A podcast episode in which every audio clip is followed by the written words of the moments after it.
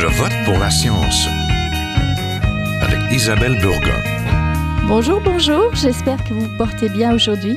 Les élections américaines nous auront tenus en haleine jusqu'à la toute fin pour révéler que ce que beaucoup espéraient, Joe Biden a remporté l'élection. Aussi, la désinformation électorale a gagné des sommets lors de cette campagne. Des centaines de vidéos et de fausses nouvelles ont inondé les réseaux sociaux avec des bulletins de vote par correspondance jetés, même brûlés. Une stratégie de manipulation orchestrée par les partisans de Donald Trump, le président sortant habitué à polariser les débats et à diffuser de nombreuses rumeurs et des messages complotistes. Pourquoi les fausses nouvelles sont-elles si présentes depuis quelques années aux États-Unis et quels sont leurs impacts sur nos démocraties? Nous en parlons tout de suite à Je vote pour la science. Restez à l'écoute.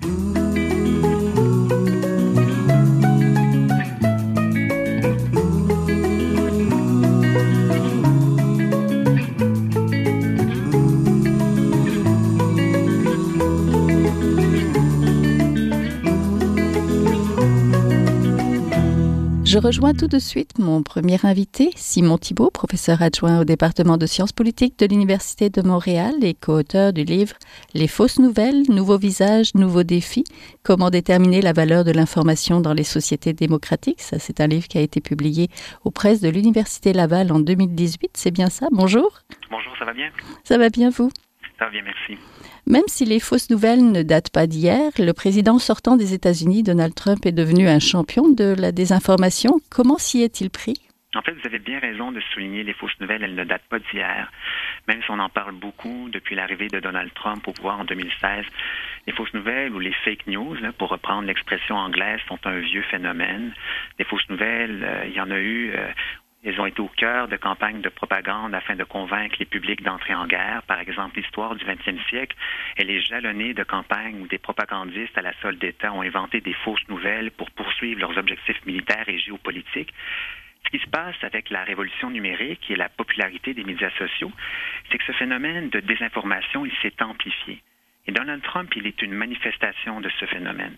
D'une part, c'est un politicien qui ment beaucoup, comme euh, les journalistes qui s'emploient à vérifier ces déclarations, comme par exemple l'équipe de décodeurs du quotidien Le Monde ou les vérificateurs, les vérificateurs de faits du Washington Post. Donald Trump, c'est un menteur impénitent quasi compulsif. Et selon le Washington Post, il aurait fait imaginer en date du 3 septembre 2020 plus de 22 510 affirmations qui étaient fausses ou trompeuses depuis son assermentation en janvier 2017, ce qui équivaut à une moyenne d'environ 17 affirmations fausses ou trompeuses par jour. Et selon le responsable du site de vérification des faits du Washington Post, Cette habitude de Trump à faire des affirmations fausses ou trompeuses, souvent à répétition, suggère que ce président-là est un abonné aux campagnes de désinformation. D'autre part, Trump y relaie beaucoup de désinformation sur sa plateforme préférée, Twitter. Bien avant d'arriver à la présidence, il avait défendu des théories complotistes comme celle que le président Obama n'est pas né aux États-Unis. Plus récemment, durant la pandémie, il a défendu les vertus de l'hydroxychloroquine, un médicament antipaludique qui était utile selon lui pour lutter contre la COVID-19, une affirmation qu'il faisait en dépit de l'absence de preuves scientifiques à cet effet. Donc, ce qu'il faut souligner, c'est que, en raison de sa position d'autorité, le fait que le président des États-Unis valide en tweetant ou en retweetant des messages complotistes, eh bien, ça contribue par le fait même à amplifier ces messages complotistes et à les légitimer au sein d'une partie de la population. Oui, parce qu'il fait objet d'une autorité finalement. Trump utilise les réseaux sociaux, vous l'avez dit, et délaisse les médias traditionnels à qui il ne fait pas confiance. Expliquez-nous cette transition d'un média à l'autre et ses impacts. Oui, mais Trump, en fait, il aura une relation antagoniste avec les médias traditionnels. Il a commencé à utiliser l'expression fake news euh, au tout début de sa présidence pour attaquer la presse. Euh, pour Trump, cette expression fake news, elle lui permet de discréditer auprès de sa base électorale les médias et les journalistes qui produisent à ses yeux des reportages qu'il juge erronés, biaisés ou tout simplement qu'il n'aime pas. Et pour passer son message, Trump, qui est un fervent adepte des médias sociaux, ben, il utilise, comme on l'expliquait, euh, la Il se sert en fait de cette plateforme Twitter pour d'abord contourner les médias parce qu'il souhaite s'adresser directement au public américain et à sa base électorale. Puis il veut aussi tenter d'établir lui-même l'ordre des priorités des sujets politiques à discuter, ce que tentent d'ailleurs de faire euh, la plupart des politiciens. Selon une étude récente, par ailleurs, Trump, il utiliserait Twitter pour détourner l'attention d'histoires potentiellement explosives à son égard qui pourraient lui nuire politiquement. il le fait euh, apparemment avec du succès, avec pas mal de succès selon les chercheurs de cette étude il réussit à faire diversion sur d'autres sujets pour éviter justement d'en payer un certain prix politique. Mais malgré cette affection de Trump pour les médias sociaux, il reste quand même fasciné par les médias traditionnels. On lui prête d'ailleurs l'intention de vouloir créer une entreprise de médias numériques pour faire concurrence à Fox News, dont il s'est plaint récemment de la couverture médiatique. Oui. Quel est l'effet des fausses nouvelles donc sur la campagne électorale américaine? La précédente peut-être et, celle qu'on vient de vivre? Mais en fait, euh, la, recherche elle est assez quand même embryonnaire, fait que peut-être que je vais vous parler davantage de l'élection de 2016.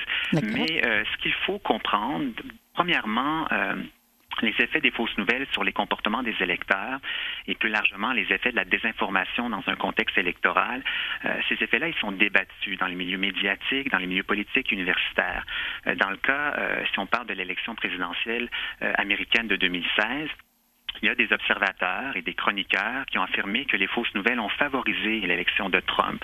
Euh, il y a des politiciens et politiciennes qui partagent cet avis. Hillary Clinton, euh, par exemple, a accusé la Russie d'avoir organisé des attaques informatiques pour euh, voler des documents à son propos et ainsi lui nuire, tout en finançant des usines à trolls qui ont disséminé sur les médias sociaux une propagande favorable au candidat républicain Donald Trump. Elle estime, Hillary Clinton, que cette propagande, orchestrée par des intérêts russes, selon elle, ont eu des effets importants sur les électeurs américains durant la campagne présidentielle de 2016. Mais à l'opposé de ces récits d'observateurs, de chroniqueurs, de politiciens, les chercheurs ont un regard beaucoup plus euh, mesuré, nuancé, prudent. Euh, je vais vous parler, par exemple, d'une étude qui a été faite par euh, les économistes Alcott et Jenkov, qui est une étude fort citée dans la littérature. Ils se sont intéressés de leur côté à la consommation des nouvelles sur les médias sociaux par les Américains durant la campagne présidentielle américaine de 2016. Et en analysant les données d'un sondage en ligne, ils montrent que seulement 14% des répondants ont identifié les médias sociaux comme une source d'information la plus importante pour les élections de 2016.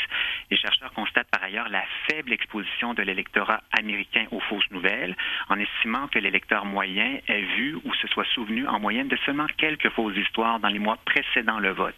Et donc, en rappelant la littérature sur les effets sur le vote des campagnes publicitaires à la télévision, notamment, les chercheurs relativisent euh, l'effet des fausses nouvelles sur le résultat de l'élection de Trump en 2016 en ne le jugeant pas assez important. Donc ça, c'est un exemple d'une étude qui s'est intéressée justement à ces euh, effets et qui a un regard plutôt nuancé qui euh, a tendance à relativiser ces effets.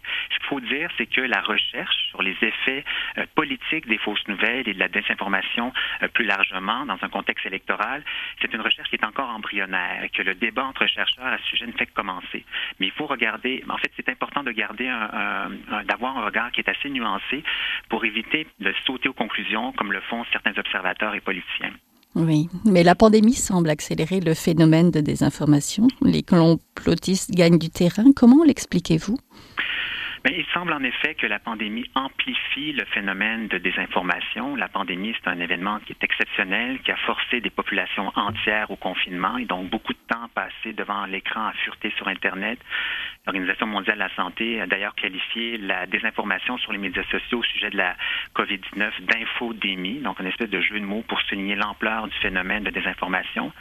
D'ailleurs, il y a eu une enquête internationale, euh, internationale dis-je, qui a été menée par l'Université de Sherbrooke où on apprenait que 17,7% euh, des répondants canadiens adhéraient à une série d'énoncés conspirationnistes, alors que c'était le double chez les répondants américains.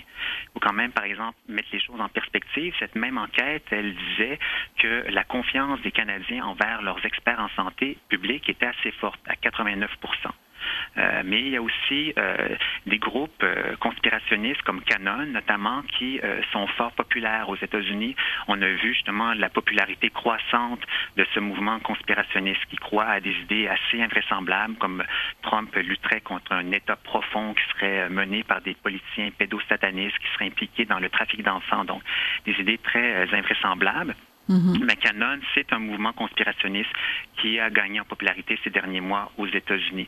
Il a aussi gagné en popularité au Québec. Je ne sais pas si vous avez entendu parler sûrement euh, d'Alexis euh, Cossette-Trudel, qui est un, mhm. adepte de, ces théories de conspiration. Eh bien, lui aussi, il a contribué à relayer cette ces théories euh, conspirationnistes et il s'est fait censurer par YouTube et Facebook qui ont fini par fermer sa chaîne YouTube et sa page Facebook. Mais si on rappelle à vos auditeurs, la chaîne de YouTube d'Alexis Cossel-Trudette, elle comptait quand même 124 000 abonnés avant sa fermeture et sa page Facebook, elle comptait 75 000 membres. Donc, c'est pas des chiffres négligeables, mais euh, s'il faut prendre le phénomène euh, au sérieux, il faut pas non plus le dramatiser. Les complotistes au Québec et comme au Canada, ils constituent une minorité agissante, une minorité qui est bruyante, certes, mais ça reste quand même une minorité. Oui, toute tout petite euh, partie de la population finalement aussi, mais qui fait beaucoup de bruit.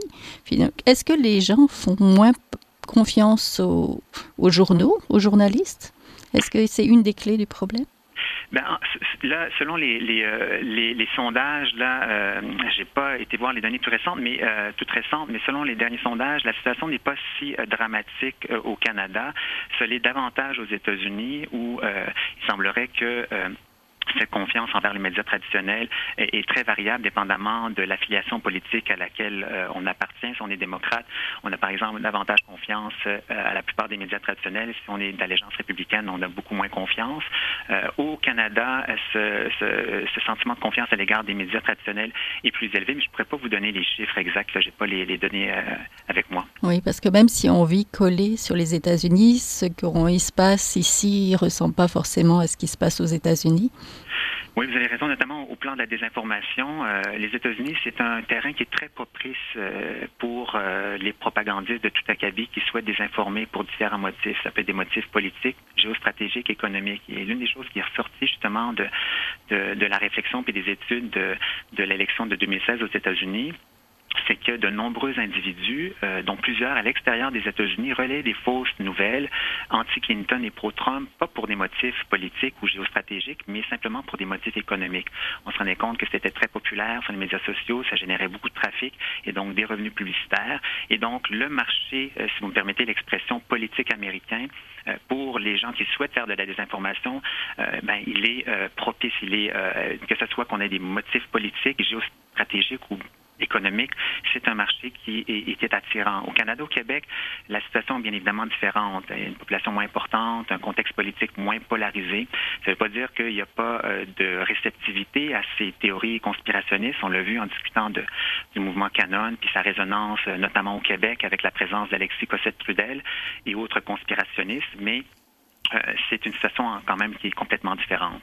Et s'il faut s'intéresser à ce, à ce mouvement minoritaire conspirationniste dans un contexte québécois ou canadien, il faut euh, le prendre au sérieux, mais en même temps, il faut se rappeler aussi que c'est un mouvement très minoritaire. Oui, peut-être en raison de la langue. Eh bien, ce qui est justement montré par les chercheurs, c'est que euh, Alexis Cossette-Trudel, il a été l'un des principaux propagateurs, sinon l'un principal propagateur des idées de euh, ce mouvement conspirationniste que Canon dans la francophonie. Donc, euh, il a été très, très, très actif et ses, euh, ses, euh, émissions sur, sa, sur Radio-Québec, notamment, apparemment, avaient beaucoup d'adeptes, notamment du côté européen, en France, en Suisse, etc. Oui, il parvenait à rejoindre justement les francophones en parlant français. Mais ce qui vient des États-Unis a peut-être un peu plus de mal à nous rejoindre si on ne parle pas ou si on n'est pas à l'aise en anglais. Bien évidemment, la barrière de la langue. Oui, ben, je vous remercie beaucoup. On était en compagnie de Simon Thibault, professeur adjoint au département de sciences politiques de l'Université de Montréal. On va mettre euh, un lien vers votre livre pour que les auditeurs découvrent tout ça. Ben, je vous remercie. Merci beaucoup. Bonne journée.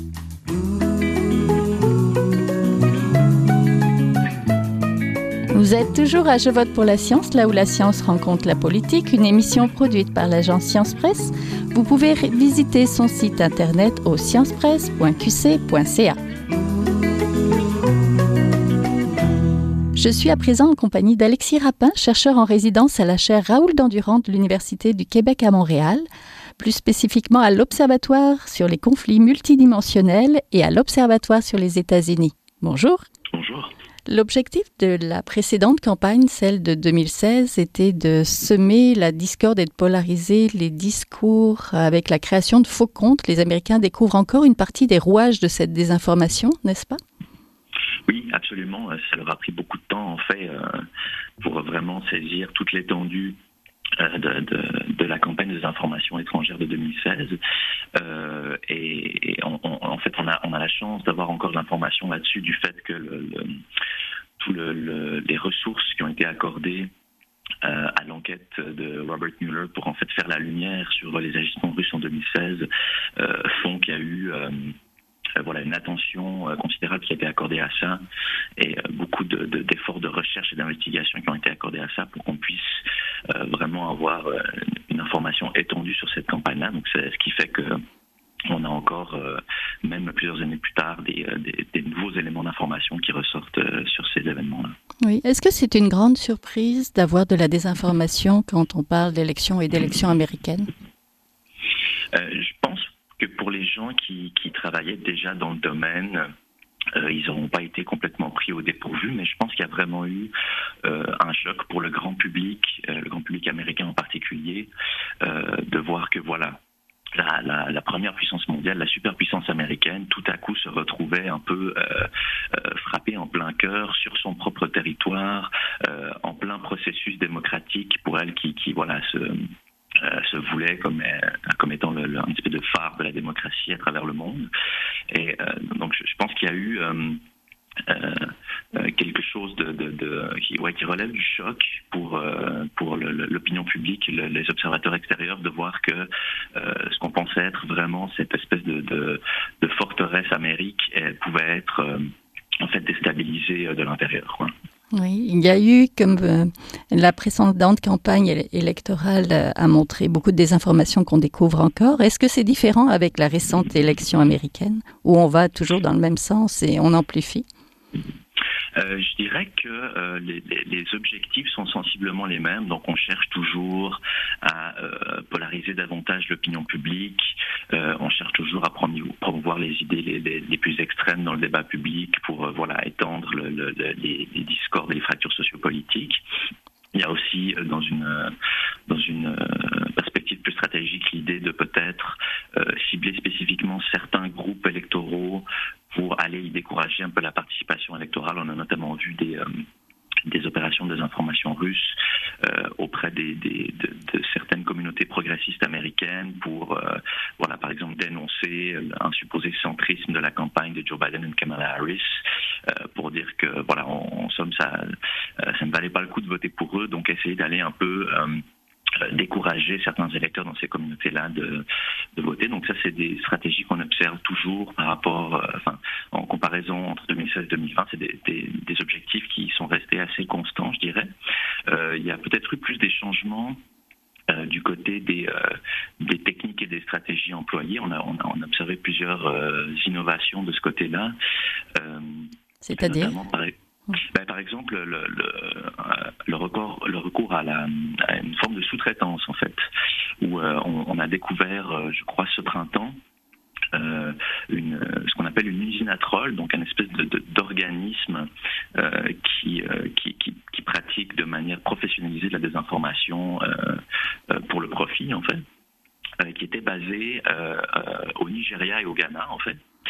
Euh, mais qui vraisemblablement agissait euh, sous mandat de, euh, de, de, la Russie. Donc, de, quoi on parle exactement? Ben de, un, lieu en fait où des, des, locaux, donc des, gens du Nigeria, du Ghana, étaient recrutés sous couvert de travailler en fait pour une pour une pour une ONG eux-mêmes pensaient travailler pour une ONG, euh, voilà, recevaient euh, des, des, des, de, l'information, des consignes, des messages à disséminer sur les réseaux sociaux à destination des États-Unis, euh, en utilisant des faux comptes qui les faisaient passer pour des citoyens américains, des activistes politiques américains, par exemple, notamment sur les questions. C'était en pleine, en, pleine campagne de protestation du mouvement Black Lives Matter, donc on allait beaucoup parler de tensions raciales, de brutalité policière, etc.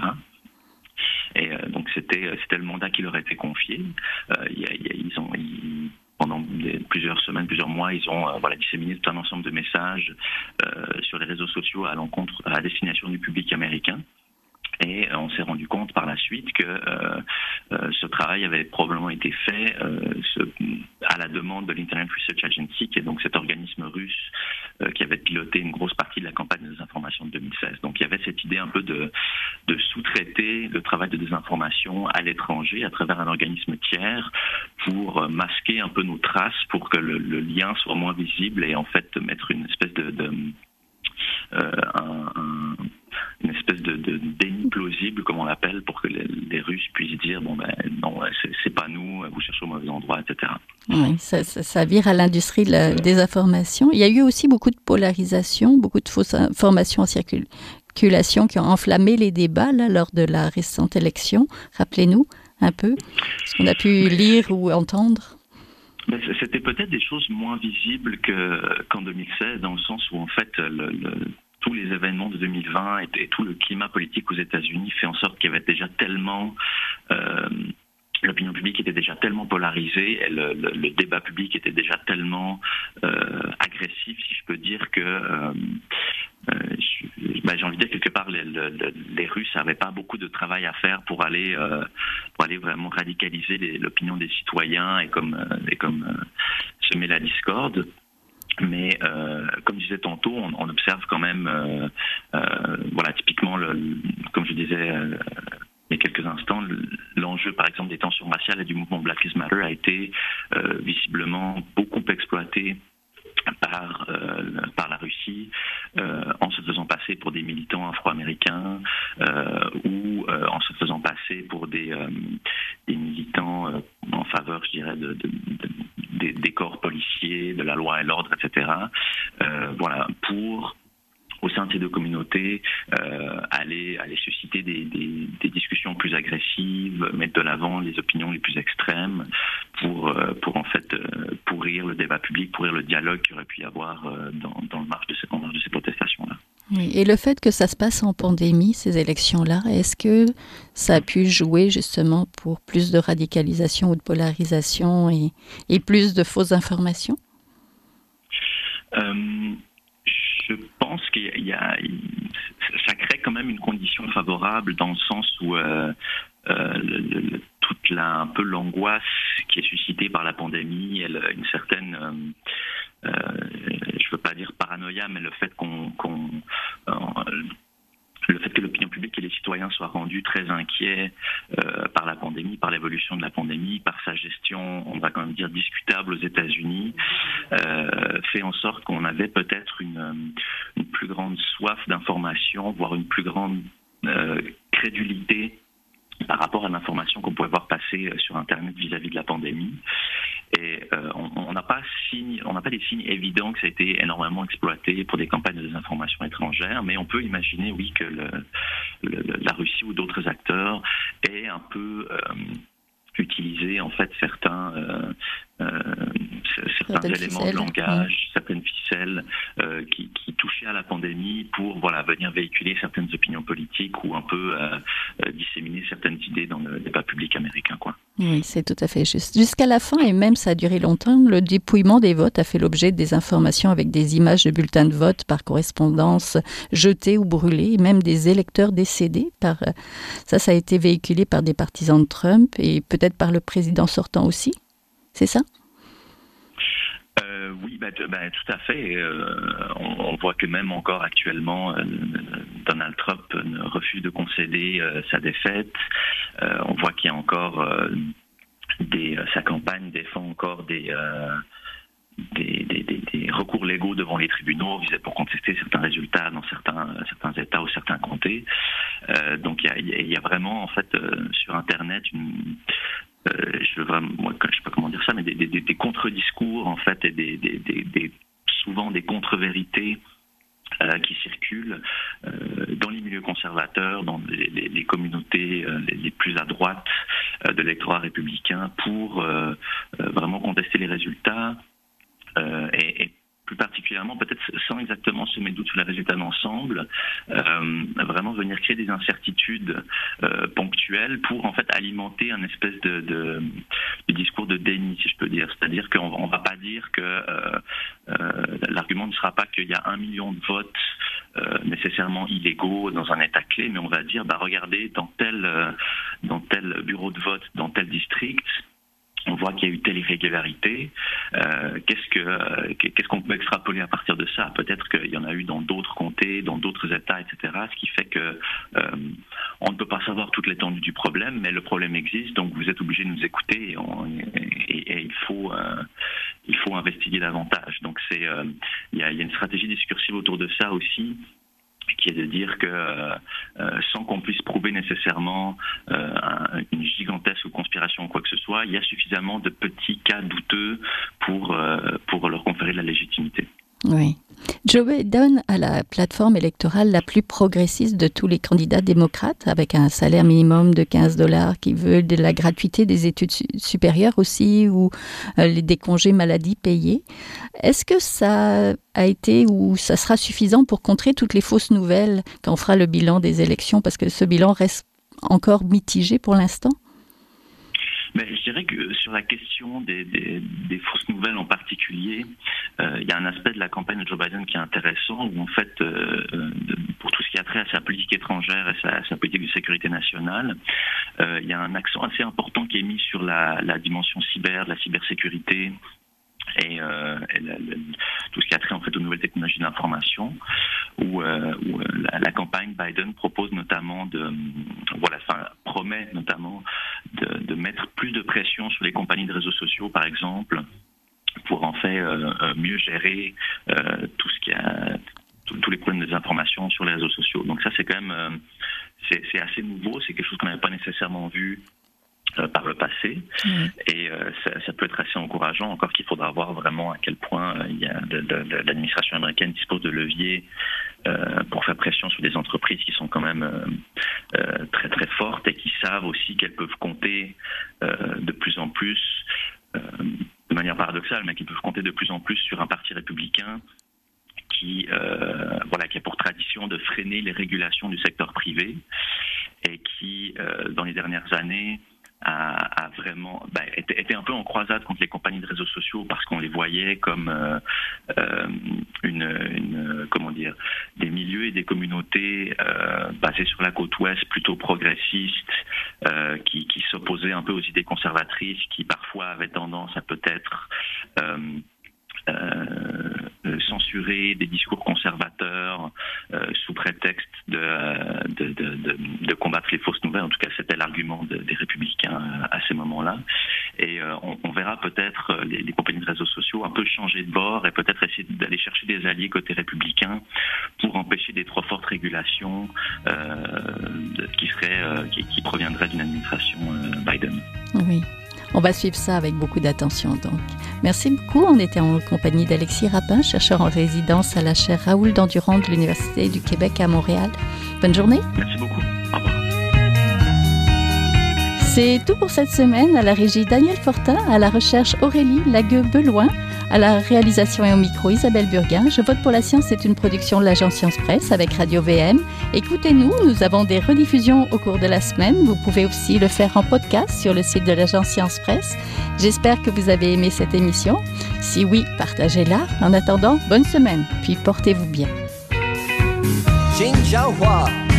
Est un chercheur typique de ceux pour qui les progrès de la bioinformatique ont préséance.